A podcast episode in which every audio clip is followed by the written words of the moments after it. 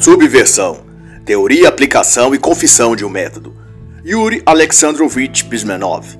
Este é um trabalho de análise literária que não tem por pretensão reproduzir os pontos de vista e opiniões do autor, mas refletir sobre o que ele escreveu em comparação a eventos da atualidade política do dia ou da cultura em geral. Bismanov nasceu em Moscou, na Rússia, em 1939. Faleceu em 1993. Filho de um burocrata oficial do alto escalão do exército soviético, foi recrutado pelo Comitê de Segurança de Estado daquele país, a KGB, assim que terminou seus estudos na universidade. E dois anos depois, período em que foi enviado a trabalhar na Índia como intérprete e oficial de relações públicas, foi então designado no fronte do KGB, especializado em desinformação, coleta de informações e guerra psicológica. Esse departamento específico da KGB usava a fantasia de agência de notícias, chamadas RIA Novost, era especializado em agitação e propaganda e o próprio Brezhnev a definia como o equivalente do Ministério da Verdade da obra de Orwell, 1984. Por volta de 1969, ele tem acesso a documentos que lhe revelam os planos comunistas de hegemonia global à custa de assassinatos, insurreição e promoção de revoluções e guerrilha em diversas partes do mundo. Ele foge então da Índia, onde atuava como diplomata, para a Grécia e de lá exila-se no Canadá, com outro nome e identidade. Passou a se chamar Thomas Schumann e em 1976 foi descoberto pelo KGB e fugiu novamente para os Estados Unidos e de lá decidiu denunciar todos os sórdidos planos e esquemas do projeto comunista global. O propósito de Bezmenov desde sua fuga da União Soviética era libertar seu país das garras comunistas, e ele tinha uma definição peculiar do que considerava o comunismo. Uma guerra total contra a humanidade, é o que ele dizia. Este livro está estruturado como manual de contra-subversão, no sentido de dispor as técnicas e formas estratégicas como a desinformação é usada e programada dentro de uma sociedade para subvertê-la, causar rupturas sociais e facilitar a entrada do projeto comunista para dentro e sobre aquela população ou país. E o fluxo disso, desse colapso social planejado, se vê em seus frutos: a adesão ao mau gosto, a exaltação do que há de pior na sociedade, o uso e crença da TV como expressão da verdade, o malogro da música, das letras e das artes, a miséria das inteligências e tanto mais. No geral, as técnicas e métodos que Benjamin discute nesta obra diz respeito à produção e promoção do relativismo e da manipulação da linguagem. E tudo isso se faz mediante os instrumentos que há na própria cultura de um povo. Os jornais, a TV, os filmes. Através desses meios, busca-se criar um modelo mental condicionado, onde todos os eventos que ali ocorrem ou ocorreram no passado ganham novas interpretações alinhadas aos objetivos daqueles que operam o cenário público, de tal que as hordas revolucionárias possam tomar o ambiente político e social e controlar tudo ali.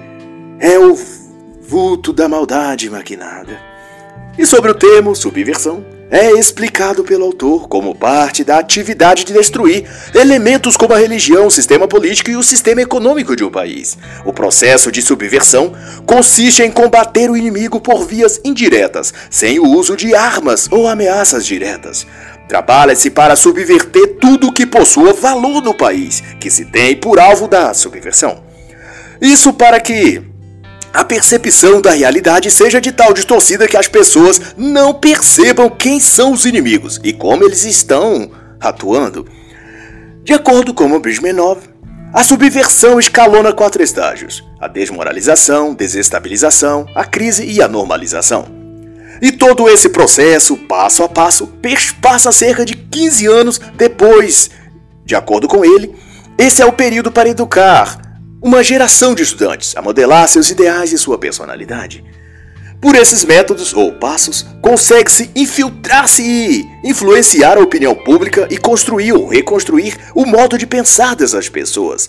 E o autor discorre então que no estágio de desmoralização há pelo menos seis áreas em que a sociedade é atacada, no propósito de converter os valores e princípios básicos relacionados a cada uma dessas áreas em o oposto do que elas são ou inspiram a ser. Estas são a religião, a educação, a vida social, as estruturas de poder, relações de trabalho e a lei e a ordem pública. E começando pelo desvirtuamento da religião, ele diz que a ideia é destruí-la, ridicularizá-la, tomar o seu lugar com diversas seitas e cultos para drenar a atenção e a fé das pessoas. Quanto à corrupção da educação, Rizmenov concebe que o desvirtuamento se dá por meio de extraviar a atenção e aprender o que é construtivo e eficiente e, no lugar, ensinar conhecimentos supérfluos e secundários. Ao invés de matemática, física ou química, diz como exemplo o autor, ensinar economia doméstica, comida natural ou sexualidade, coisas que não exigem o desenvolvimento cognitivo e intelectual. E sobre a vida social, Yuri Bezmenov explica que a tática é subtrair os laços entre as pessoas, estabelecidos naturalmente a partir de organizações tradicionais como paróquias, comunidades religiosas locais, associações comunitárias, etc. E no lugar impor instituições burocráticas sob a responsabilidade do Estado. Nesse molde, não há relações de empatia e amizade entre as pessoas, das quais nasce a solidariedade e a caridade. Ao invés disso, há no lugar assistência social do governo e um monte de protocolos formais para seguir. No quesito lei e ordem pública, a máxima refere-se a inverter a ordem do bem pelo mal os agentes da lei são mal vistos e criticados e os foras da lei tratados como herói e exemplos para a juventude, considerados como vítimas ou revolucionários. E ao falar sobre a tática de desestabilização, Brezhmenov assevera que esta se baseia na ação de desestruturar todas as instituições e organizações, principalmente por via de ataques morais contra aquela nação. Os alvos desse tipo de ataque são também a lei e a ordem, mas desta vez incluindo o setor militar, as relações trabalhistas e a mídia, além da economia, é claro. Os agentes responsáveis pela produção de desestabilização infiltram por meio de discursos e narrativas conflitos e desentendimentos sem fim entre casais, familiares, relações, professor-aluno, todo tipo de grupo onde se possa plantar antagonismos. E então, Bismenov disserta que Todo movimento de desestabilização visa a instauração de uma crise, e nesse sentido, nada é mais eficaz que criar grupos de interesses e fazê-los colocarem-se uns contra os outros, contra o sistema, como chamarão, grupos de direitos humanos, de direito das mulheres, direito dos presos, tudo com a finalidade exclusiva de subverter a ordem e instaurar o caos. E nesse sentido também é que se destaca o papel da mídia. E Bismenov prescreve que a mídia atua na desestabilização da sociedade, injetando nos diferentes grupos desconfianças e ódio mútuo entre eles. Seja a TV, rádio, jornais ou revistas impressas, eles catalisam os problemas sociais, filtram por um viés ideológico e devolvem isso às massas de uma forma que os convença de que são discriminados, vitimados ou de que precisam lutar por seus direitos, etc. E é bem perceptível, portanto, que ela, a mídia, pretende ser a gestora da opinião pública e intermediadora das vontades e interesses do povo. E ao fim das contas, é a mídia quem consolidará o enfraquecimento ou fortalecimento dos poderes executivo, legislativo e judiciário. E o passo seguinte, e decorrente direto da desestabilização, é a crise. Esse é o fator resultante e pretendido de quando se formou na sociedade a desmoralização e a desestabilização. A crise, por consequência, ela é o efeito do colapso. É quando a sociedade já está sem condições de funcionar normalmente. Há arbitrariedades dos poderes constituídos, ampla e sistemática corrupção nos órgãos e setores de segurança e administração da sociedade, e um total abandono por parte desses órgãos de suas funções precípuas. O povo, no caso, fica então à mercê da própria sorte e refém de uma completa revelia dos poderes que buscam apenas seus interesses particulares. Nesse ponto de ruptura, as massas são levadas a clamar por um tipo de salvação ou de salvador, alguém ou algo que os tire do caos. E é quando então é apresentado a elas algum protótipo de Messias, que tanto pode ser um agente político, um indivíduo carismático e aparentemente bem intencionado, como pode também ser um regime governamental diferente do que viviam antes. O comunismo, por exemplo. Ou o fascismo, ou o nazismo, o nacional-socialismo, o comunismo 2.0, ou o novo normal, ou o Great Reset, para usar propostas atuais. Fato é que esse líder salvador, ou esse novo sistema político-econômico, ideológico, se fará de bote salva-vidas e tenderá a ser um escape psicológico para as pessoas no geral, já exaustas de sofrerem por toda aquela crise e desesperança. E o último estágio então é a normalização. E aqui eu faço um adendo para refletir se esse estágio de normalização não se parece com o termo e sentido que agora se usa na mídia, chamando de novo normal. Seria o ponto de normalização da sociedade? Seja como for, a normalização, como proposto no esquema subversivo aqui discutido pelo autor, diz respeito ao estágio de estabilizar o país que foi colapsado pela desmoralização, pela desestabilização e pela crise.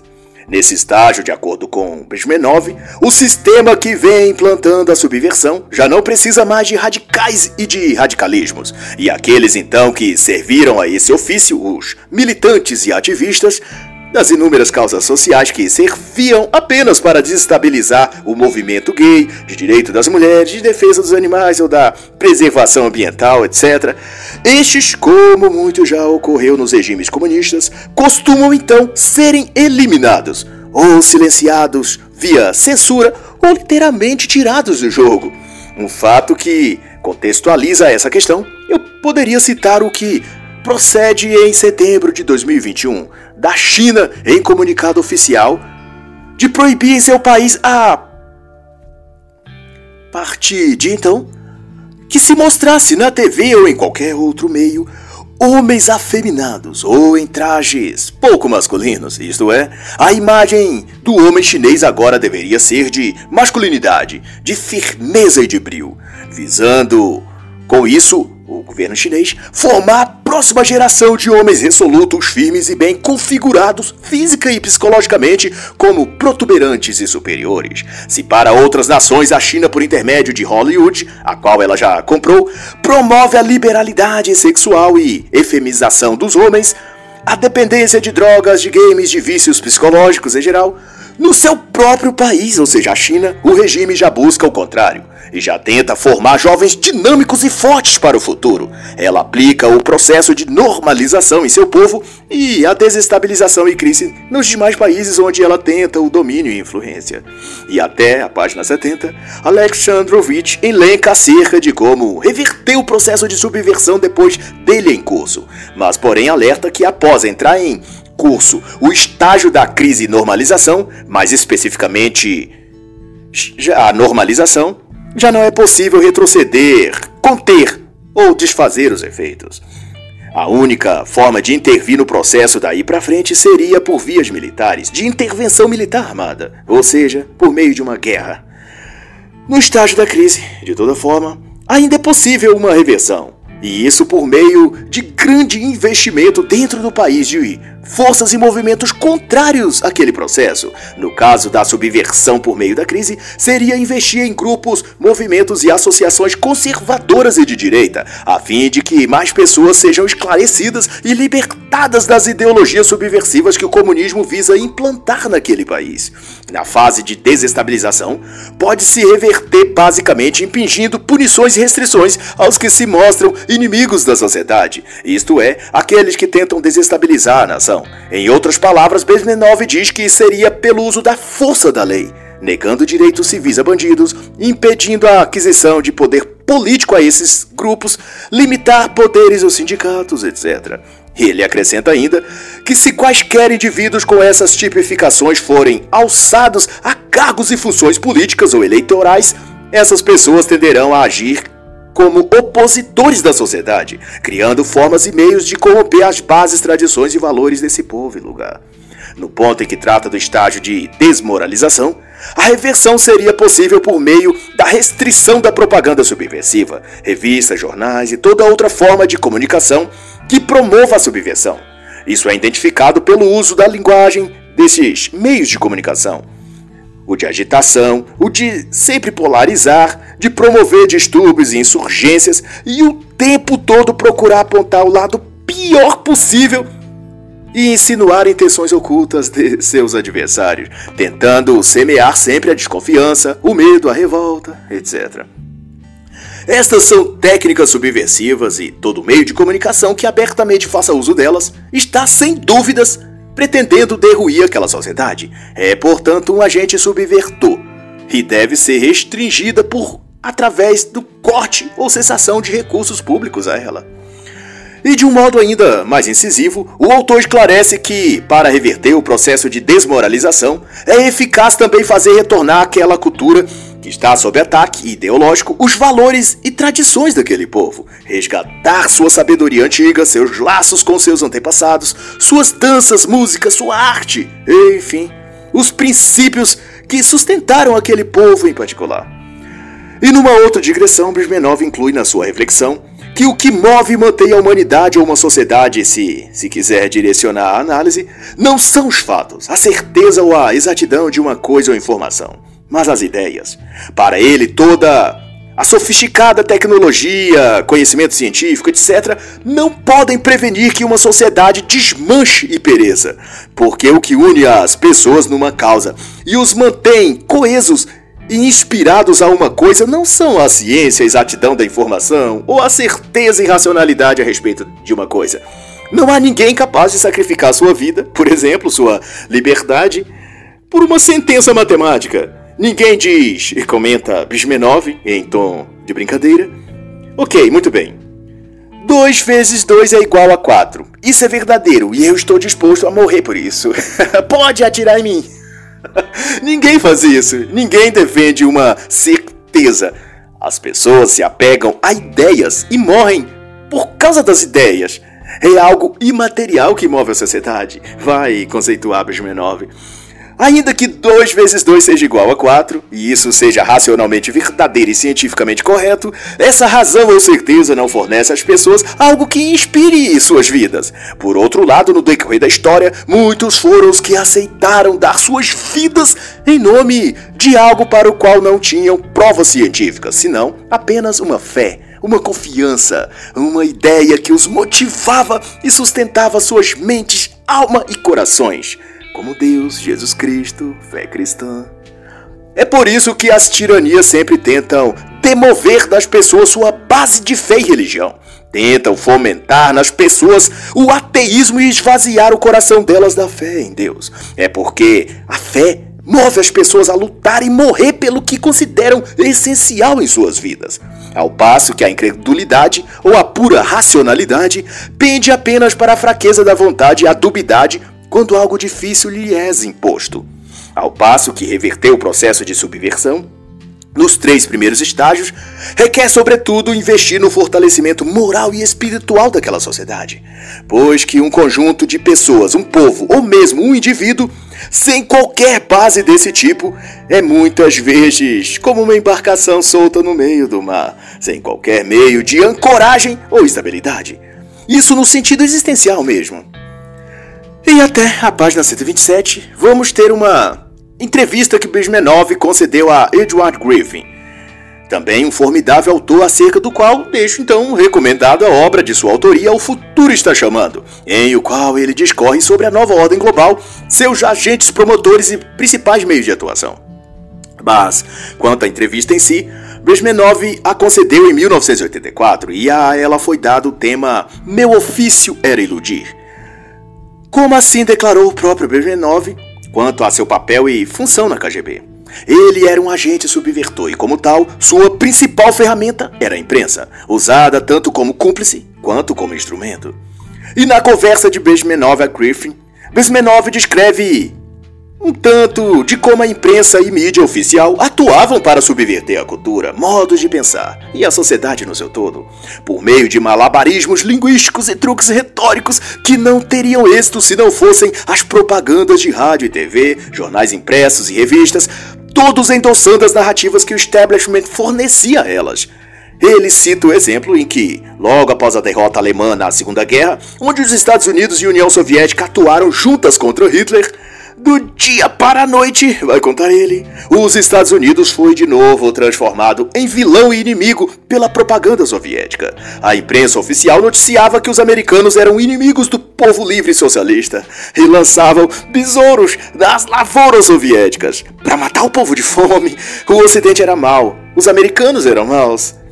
Em decorrência disso, Desde crianças, todos eram treinados a odiar os Estados Unidos e a tê-los como arquirrivais. Com isso, o povo era instigado psicologicamente a viver sob suspense ante a iminência de um ataque americano a qualquer momento.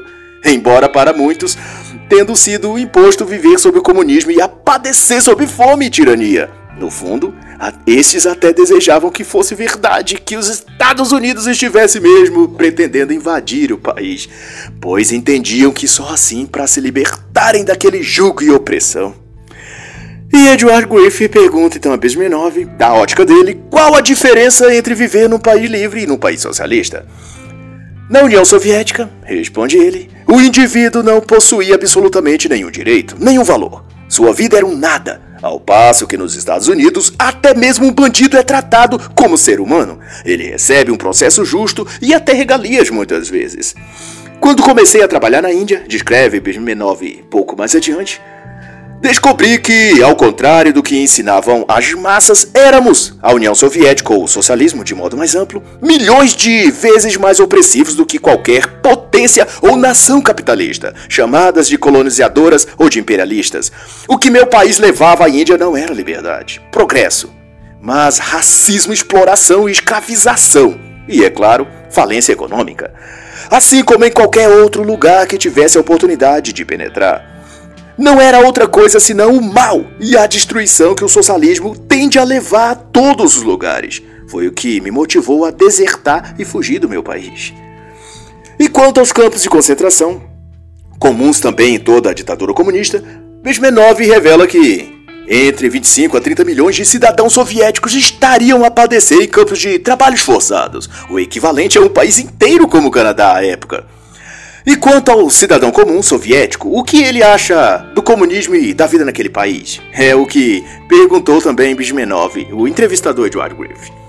A pessoa comum, mesmo que lhe falte instrução intelectual para compreender e explicar nuances do comunismo, ainda assim, ele detesta viver sob esse regime, porque ele sofre na pele todos os tormentos financeiros e psicológicos impostos por aquele sistema. Foi o que respondeu Bismenov a Griffith. E mesmo os que viviam um pouco melhor, por ocasião de cargos ou funções ligadas ao partido, nem esses também gostavam do sistema, porque, mesmo tendo recursos materiais, lhes falta liberdade de ir e vir de opinião. Não são livres e vivem sob constante medo e sentindo-se ameaçados, podendo a qualquer instante a maré virar contrário a eles, pois no regime é assim: a qualquer hora o vento pode mudar de direção. E quando perguntado se ele acreditava que em algum dia aquele sistema poderia ruir, deixar de existir ou ser substituído, a resposta de Bismenov foi assustadora. Ele disse que o grande problema ou impedimento para que isso ocorresse não estava na população, pois esta já não nutria nenhuma simpatia pelo sistema. O que mantém o comunismo vive de pé não é a lealdade das pessoas que vivem sob esse regime, mas empresas intelectuais, governos e acadêmicos de fora daquele país que alimentam a chama e a mantêm viva. Dão-lhe crédito, dinheiro, tecnologia e reconhecimento político para que o regime comunista continue a existir. O mundo capitalista patrocina e nutre ativamente o seu próprio destruidor. É o que afirma Bezmenov na página 84. Sobre a complacência e contribuição da mídia, ele explica que Cabia às agências de controle da propaganda anunciar ao povo soviético as maravilhas do comunismo e a praga do capitalismo ocidental, ao ponto que as pessoas acreditavam mais na propaganda do que na própria realidade, daquilo que viam com seus próprios olhos.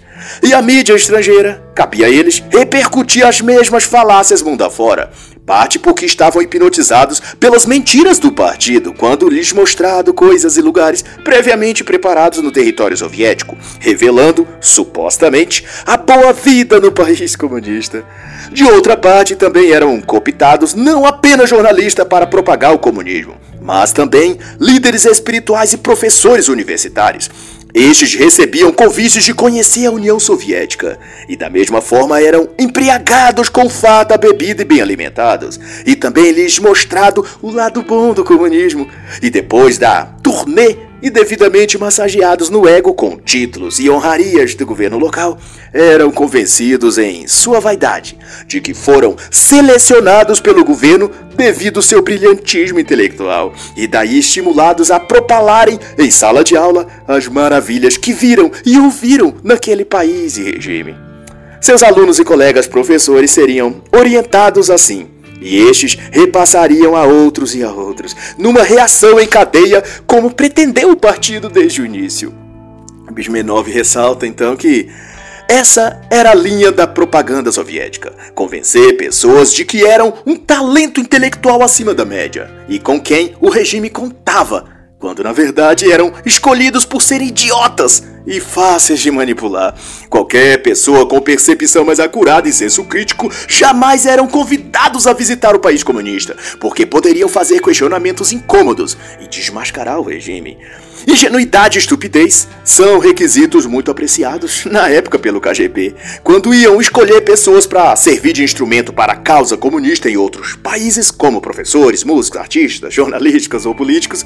E para estes, segundo Pismenov, eram reservados dois destinos: seriam promovidos a posições de poder através da mídia e da manipulação da opinião pública, ou se fossem muito fanáticos e apaixonados, seriam ou executados literalmente ou tirados de postos-chave e teriam suas reputações destruídas. Isso porque os afeiçoados demais ao comunismo tendem, de acordo com Brezhnev, a se frustrar também fortemente quando descobrem mais a fundo a realidade do regime e tornam-se então opositores e inimigos ferrenhos dele, com a vantagem de terem informações privilegiadas. Outra instrução recebida por Brezhnev em seu treinamento era de não procurarem para seus círculos os típicos esquerdistas, os próprios que amam e defendem o regime. Os que deviam ser procurados eram os círculos acadêmicos, os ricos empresários, os jornalistas em postos-chave. Essas são as pessoas que importam recrutar, diziam eles. Os demais não passam de prostitutas políticas. Mire o mais alto possível, era essa a instrução. E assim em toda parte, explicita Bismenov.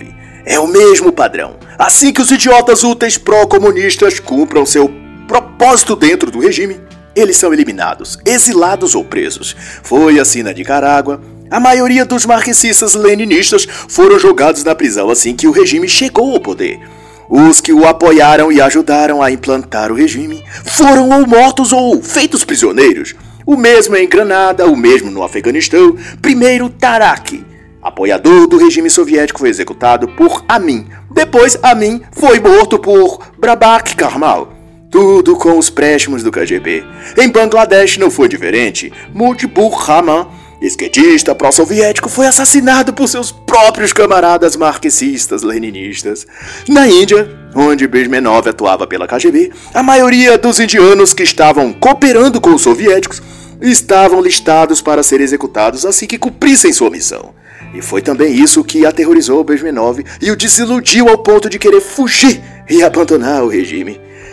E na terceira parte do livro, o autor comenta então que a arte de subverter um país consiste em induzir as massas a agir contra si próprias e fazê-las crer que são a vontade do povo. Nas palavras de Brezhnev, para atingir o efeito pretendido, deve-se transformar pessoas normais em idiotas e as dividir, para então transformar o povo em uma massa homogênea de idiotas úteis unidos.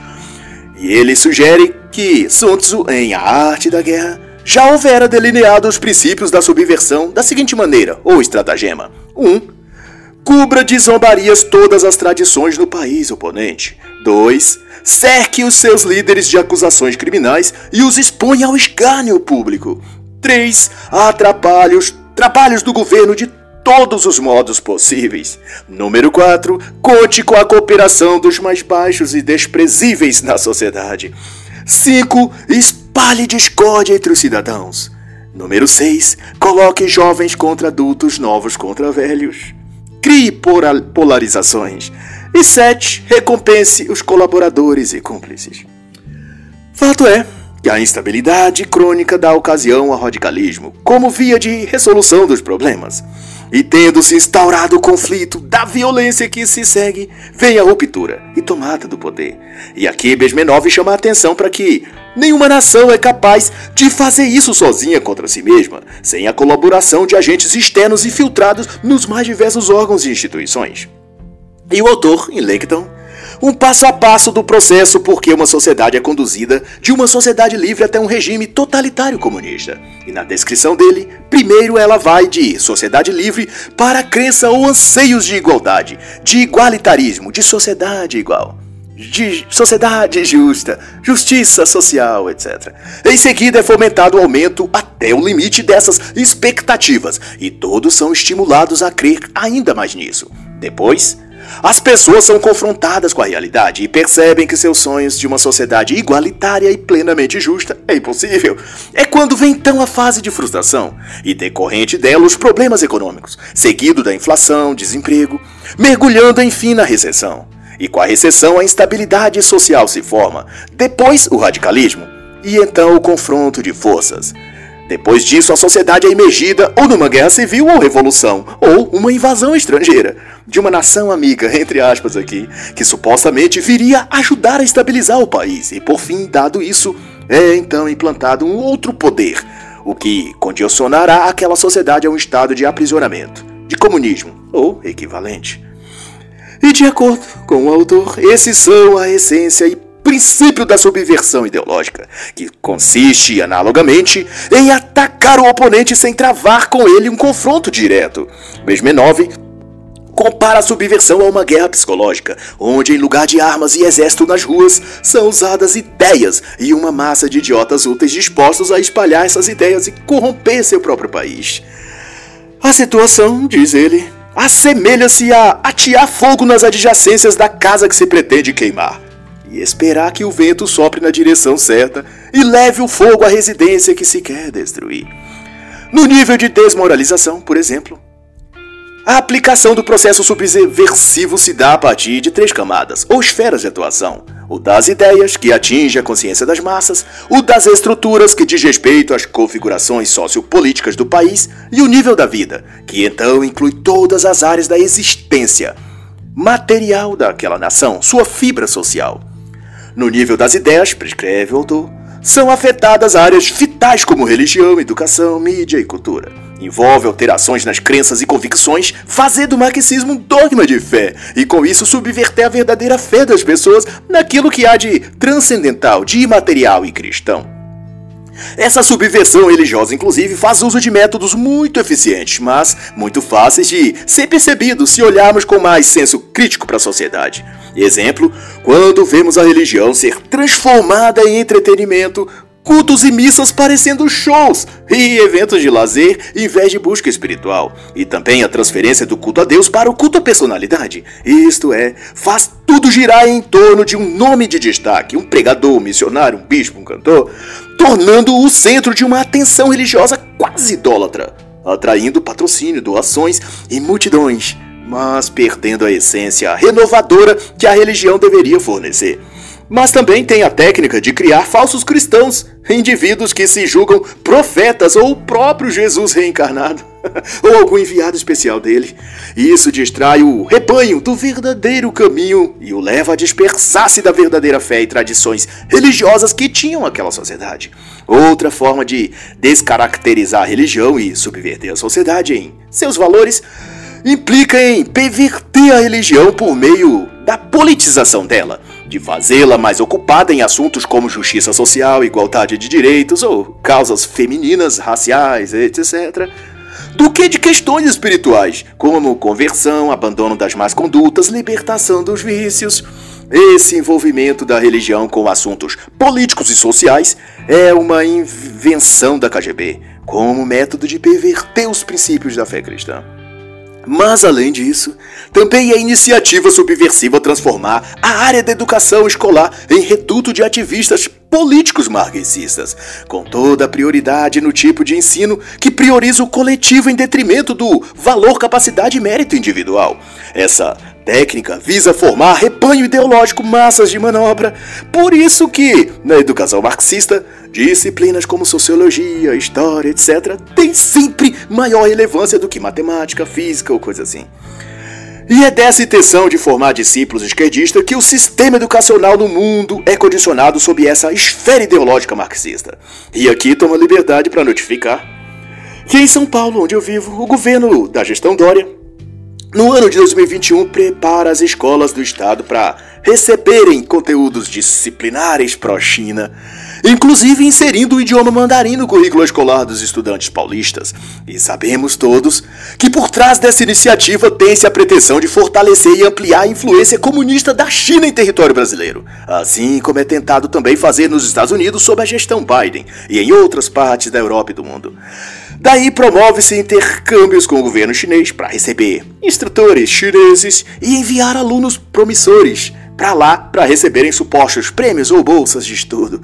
Outro caso que destaco foi que anos atrás, no primeiro dia de início de um curso técnico numa escola federal que eu vinha a cursar, a abertura das atividades e recepção dos calouros foi no auditório, lotado de estudantes e professores. E logo de início foi apresentado a nós um documentário de cerca de 20 a 30 minutos, intitulado, salvo engano, de Cuba, a Terra do Sol. E desnecessário dizer que exaltava as maravilhas cubanas do comunismo sob o regime de Fidel.